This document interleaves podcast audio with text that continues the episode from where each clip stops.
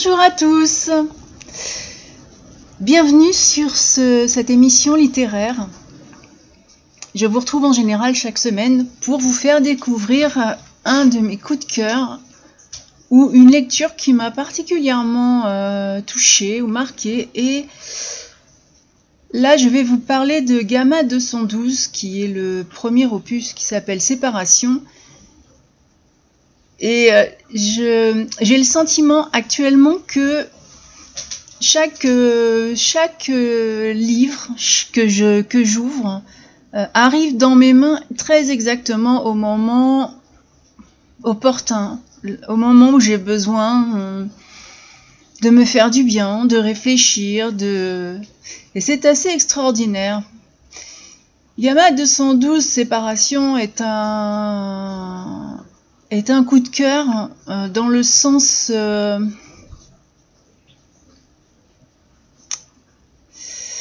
pas dans son sens euh, fiction. Et mais je vous en reparlerai parce que de toute façon il va y avoir plusieurs opus et j'aurai l'occasion de vous parler un petit peu plus de, de ce qui m'attire réellement. C'est un roman qui m'intriguait de toute façon et euh, j'avais vraiment hâte de, le lire pour, euh, bah, pour parce que ma curiosité me donnait envie d'ouvrir euh, ces pages et c'est j'ai mis quelques temps quand j'ai lu la dernière ligne et euh, c'est en général le moment où euh, je déteste l'auteur parce que là, elle m'a laissé sur ma faim et j'attends vraiment la suite de cette aventure fabuleuse. C'est un roman qui est sorti le 27 août 2022 en français et 392 pages.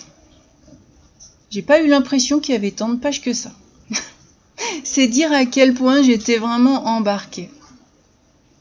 Et nous sommes euh, dans, une, euh, dans une ville, dans l'unique ville d'ailleurs de Gamma 212, euh, Mela Harris.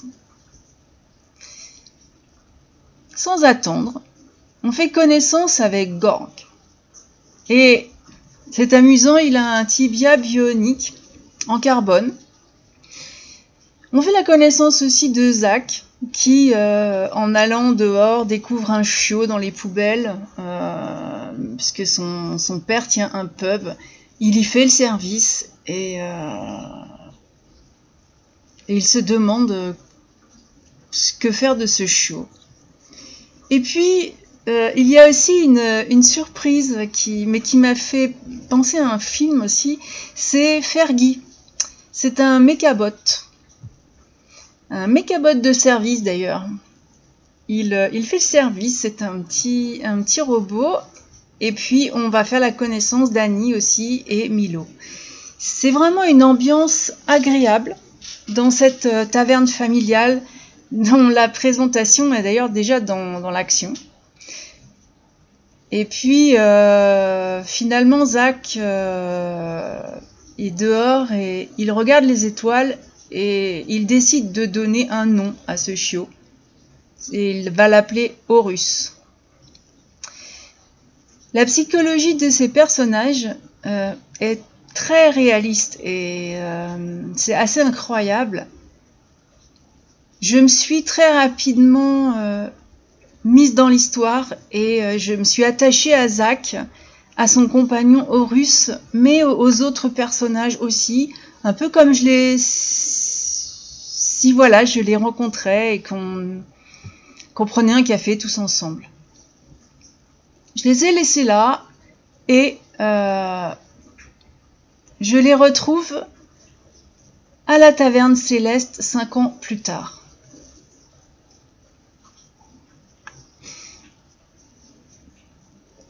Euh, Zach euh, travaille à la forge, mais chaque soir, il va, en compagnie d'Horus, profiter quelque temps de la paix sur le lac, d'une baignade, avant de rejoindre la taverne céleste où il, ben, retrouve son père qui l'aide. Pendant ces années où on les a laissés euh, de côté, Annie est tombée malade. L'hôpital est bondé, les médicaments euh, rares, et puis euh, c'est un mal que ben, qui laisse perplexe parce qu'on ne sait pas ce qu'est ce mal. Et, et d'ailleurs, même en dehors de l'hôpital, on, on a bien le sentiment que euh, qu'il y a des, découvertes de traitements qui sont avancées, des choses comme ça, mais qu'en fin de compte, c'est plus euh, c'est plus pour, euh, rassurer que, que réel. Et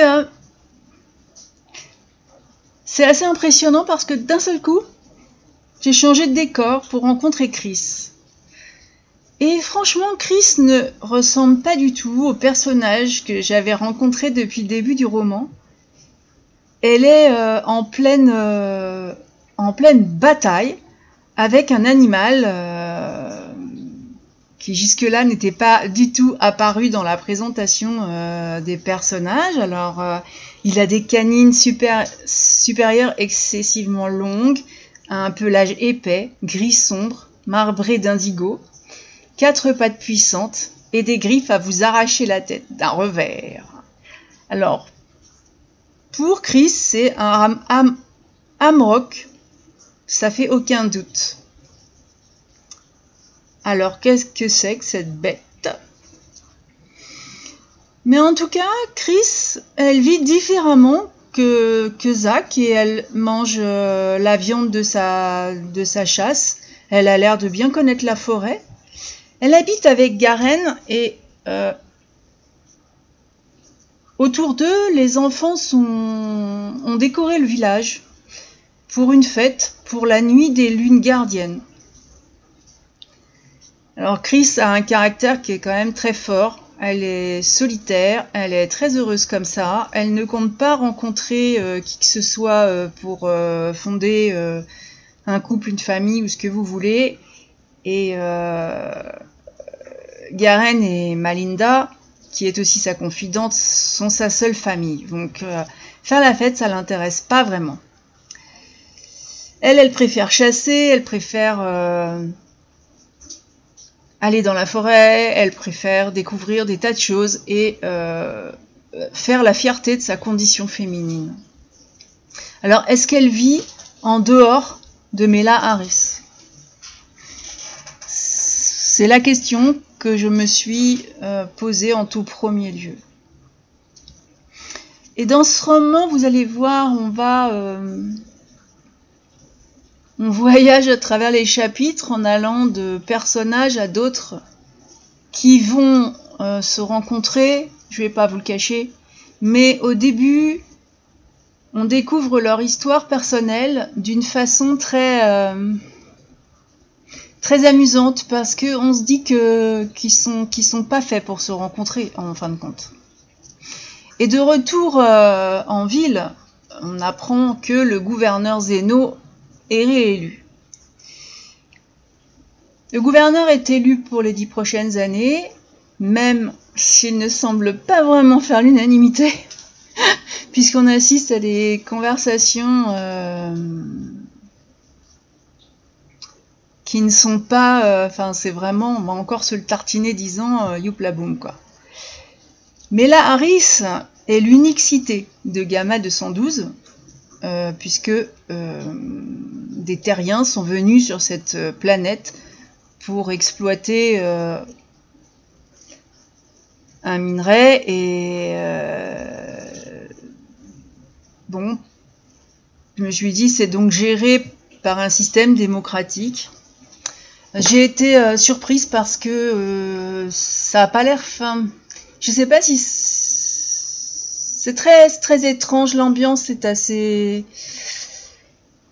Elle, elle, est, elle est parfois légère, parfois lourde. Et euh, chaque, euh, chaque, chaque personnage, chaque, euh, chaque personne de cette ville porte un bracelet qui n'est pas sans nous faire penser à nos actuelles montres connectées. Mais c'est utile à leur vie courante. Et c'est comme ça d'ailleurs que Zach reçoit des nouvelles de Milo, son frère. Milo est lui aussi à ce jour atteint du mal qui se répand dans la population et euh, il n'a pas non plus de traitement. Zach euh, bah, essaye de le, convaincre de voir David, qui est euh, un de leurs amis, qui est médecin, mais, mais il est médecin, un peu un médecin de campagne, c'est-à-dire sans moyens, il ne peut pas réellement les aider. Et pourtant, je vais vous donner un petit indice, il y a un lien entre les deux frères qui va changer leur vie. Et au départ, ça va être euh, plutôt difficile. Dans ce... C'est vrai que ce premier tome est une présentation euh, générale. L'histoire, elle est posée. On retrouve aussi Lara Schneider, qui n'est autre que l'ancienne fiancée de Milo. On en avait parlé au tout début du roman mais elle prend euh, son importance. C'est déjà une femme qui entre dans un commando d'élite. Et c'est en la suivant, donc à travers, euh, à travers la, ce qu'elle fait dans, dans, ce commando, enfin, déjà elle vient d'arriver, j'ai appris avec elle, euh, j'étais stupéfaite, j'ai appris pas mal de choses et elle aussi, elle est stupéfaite parce qu'elle ignorait beaucoup de choses, elle aussi.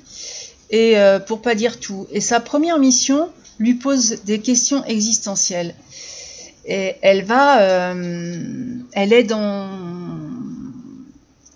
Je ne vous donnerai pas du tout d'indications sur cette mission, mais en tout cas, elle est avec Charlie qui est son binôme. Et elle avance son arme pointée droit devant elle avec. Oui, avec euh, des interrogations. Et euh, le lecteur ne peut que se demander ce qu'il y a en dehors des murs de Mela Harris. Et aussi surtout, d'où vient ce mal inconnu qui ronge la population, dont on parle... Euh, c'est prégnant, on, le sent. On sent que quelque chose ne va pas. Là, je l'ai dit, c'est un, c'est le premier volet euh, et c'est une introduction qui est particulièrement alléchante. Je vous invite d'ailleurs à vous rendre sur le site Gamma 212 parce qu'il y a un site et euh, alors déjà vous allez découvrir l'auteur dans son univers, vous allez découvrir aussi euh, quelques, quelques indices sur ceux dont je vous ai parlé. Vous allez voir, c'est. J'ai trouvé amusant, c'est particulièrement fait, bien fait. Et, et ce grand mystère, je l'ai découvert sur le site, euh, m'embarque pour 5 opus euh, jusqu'en 2024, enfin selon les prévisions du site. Je vous ai présenté une situation euh, vraiment voilà, c'est la situation initiale, elle est posée avec les principaux personnages. J'en ai omis certains, c'est exprès. Parce que ce roman m'a touché et euh, ce n'est pas, je pense pas que ce soit un hasard s'il a été euh, rapproché du film Avatar. Alors bon, Avatar, je vais être très honnête, déjà je suis pas très cinéma, je suis plus lecture. je l'ai vu par obligation un jour de pluie où il avait été décidé que c'était euh, film en vidéo pour tout le monde. Hein, ça remonte à très très loin. N'y plus ça aujourd'hui. Et moi, ça m'a laissé euh, bof. Ça va emballer tout le monde, euh, sauf moi, apparemment. Mais j'avoue que la fin de ce premier opus, bon, elle est, brutale, hein, parce que moi j'étais dans mon rêve de lectrice j'étais prise en flagrant délit d'addiction, mais si je comprends le lien qui est fait avec le film, alors la nature prend vraiment euh, toute sa splendeur dans Gamma 212. Euh, bien plus de ce que je peux me souvenir euh, d'Avatar. Ça n'a d'ailleurs, ben, pour moi, ça n'a pas grand-chose à voir. Parce que dans, Gamma 212, il y a tant de, réalisme sur le fossé qui, qui, nous sépare. Les citadins d'un côté et euh, les sauvages dans mon genre de l'autre côté. Euh, c'est vrai que euh, citadine, je l'ai été hein, pourtant, mais c'était impossible pour moi de, quitter ces, fameux personnages. Et tout, tout ce que j'ai pas souhaité développer sur ma chronique parce que ma chronique est aussi publiée sur mon blog et que sur mon blog, ceux qui me lisent me connaissent euh, à travers euh, ce que j'écris et les photos. Donc peut-être trop bien, mais euh, ce qui est naturel chez l'homme animal est, illustré dans Gamma 212 avec un brin de magie, avec poésie, avec beauté, avec amour. Et je, je suis convaincue que, que c'est, mis là pour, euh, pour charmer même les lecteurs les plus sceptiques. Et euh, je préfère ne pas être trop bavarde et vous inviter à découvrir, parce que pour moi c'est une petite pépite livresque. Et vraiment, je. Vraiment, oui, je. c'est un roman que, que je pourrais conseiller à tout le monde les yeux fermés. Alors, pour ceux qui se posent la question, parce que c'est vrai que ça, la façon dont je l'ai présenté peut, peut montrer un roman complexe, mais euh, il se vraiment très facilement, avec une plume qui est très fluide, et euh, l'auteur euh, L'auteur sait, où elle vous embarque. Assez bien mené et elle, euh, elle, va vous conduire très exactement, à mon avis, là où, euh, bah comme, euh, comme pour Lara Schneider dont j'ai parlé tout à l'heure, il est bien possible que s'invitent chez vous des questions existentielles sur votre condition humaine, par exemple. J'ai terminé ma, chronique par un extrait euh, dont les mots sont touchants et qui ont, enfin, ça a une signification très réelle dans ma vie de tous les jours. Alors pas forcément dans la vôtre. Et c'est pour ça que, ben, que je, que je, que je suis euh, je vais je m'auto-censure en réalité dans cette chronique. Communiquer avec le Leandrin demande de l'empathie, de la compréhension et de l'amour inconditionnel pour le vivant. Je ne sais pas ce que vous inspire cette, euh, cette phrase, parce que vous ne savez pas ce ce qu'est le, le pour l'instant. Vous le découvrirez dans, ce premier opus. Et, euh, et ça vous posera peut-être des, questions qui ne me sont pas venues. Voilà. Sans vous expliquer plus que ça les raisons pour lesquelles ça ne me vient pas. Mais, euh, mais bon, vous finirez par le découvrir et, euh, ça, me fait plaisir de découvrir aussi dans un roman euh, quelque chose qui fait... Parce que c'est un roman de science-fiction et pourtant, moi, je, découvre euh, ce qui pour moi n'est pas, n'est pas forcément de la science-fiction, mis à part euh, l'exode sur une, sur une planète très lointaine. Et, et, finalement, ces personnages ont été obligés d'aller aussi loin pour découvrir ce, ce que je pratique quasiment dans, mon quotidien, pas que moi. Et euh, voilà, j'ai trouvé ça formidable. Donc je ne peux que euh, remercier euh, l'auteur pour m'avoir offert la possibilité de, lire Gamma 212 et, euh, et ce plaisir vraiment euh, qu'il qu'il m'a qu'il m'a procuré. Même si, bon, effectivement, j'ai trouvé que ça se lisait vite et, et que pour moi, il aurait pu faire 5000 euh, pages, c'était pas vraiment gênant. Je vais terminer pour aujourd'hui. Je vous retrouve euh, prochainement parce que j'ai euh, déjà entre-temps lu, je lis énormément en ce moment, et j'ai lu un, un, roman qui m'a été envoyé par la masse critique Babelio que je présenterai la semaine prochaine. Alors, en attendant, ben, je vous souhaite une très belle semaine et puis ben, je vous dis à la prochaine